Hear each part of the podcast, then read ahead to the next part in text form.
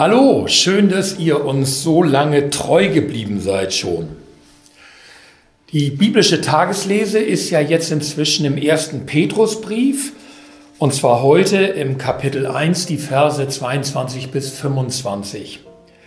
Ich muss euch warnen, das ist ein äußerst schwer zugänglicher Abschnitt. Auch ich musste ihn mehrmals lesen, um einigermaßen zu kapieren, was er eigentlich sagen will. Ich will das Pferd mal von hinten aufzäumen. In diesem Abschnitt wird das Wort Gottes mit einem Samen verglichen. Und wenn ich mich auf dieses Wort einlasse und es höre, dann wird dieser Samen gewissermaßen in mich eingepflanzt. Zum Beispiel jetzt an Ostern die Botschaft von Jesus sterben und auferstehen für mich.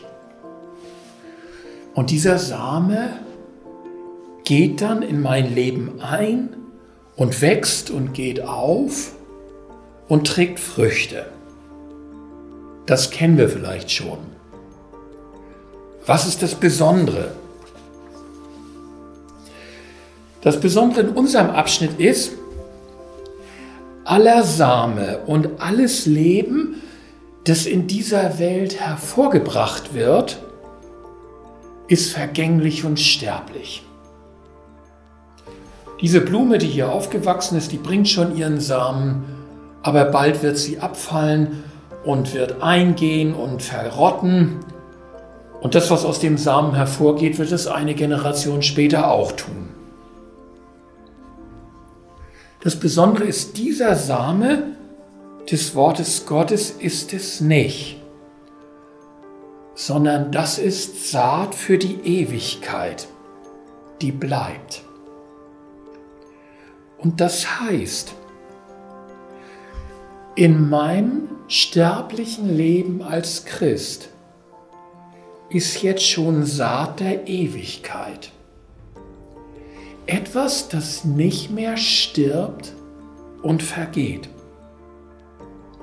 Es stammt nicht aus mir, aus meinem Bemühen, sondern es ist von Gott in mein Leben eingepflanzt. Da wird auch das Wort einer neuen Geburt gebraucht in unserem Abschnitt.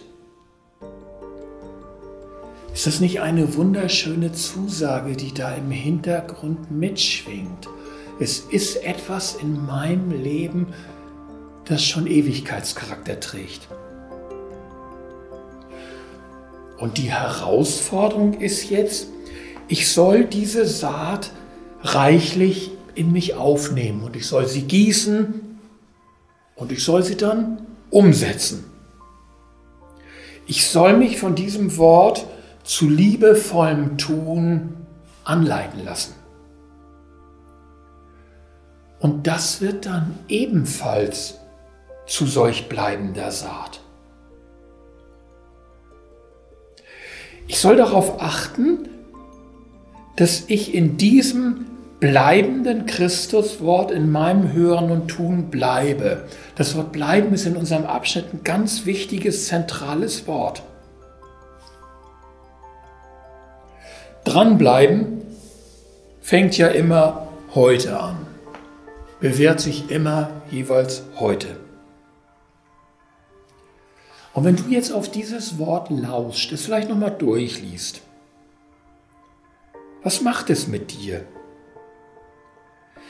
Gibt es heute etwas Liebevolles, zu dem mich Gottes Wort herauskitzeln will? Ich weiß nicht, was das sein könnte. Vielleicht ein Anruf bei jemand, der mir gerade einfällt. Ich denke, der könnte es vielleicht brauchen.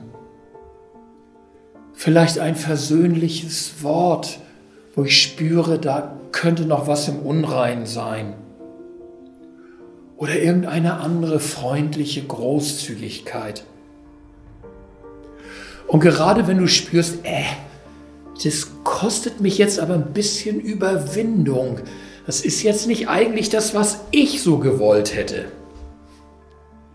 Dann ist ja die Chance besonders groß, dass dieses, was da herausgekitzelt wird, aus dem Wort aus Christus kommt. dass es genau zu diesem Wort gehört, das etwas Bleibendes schaffen will. Will ich diese Chance nicht einfach nutzen? Ich wünsche euch einen schönen Tag.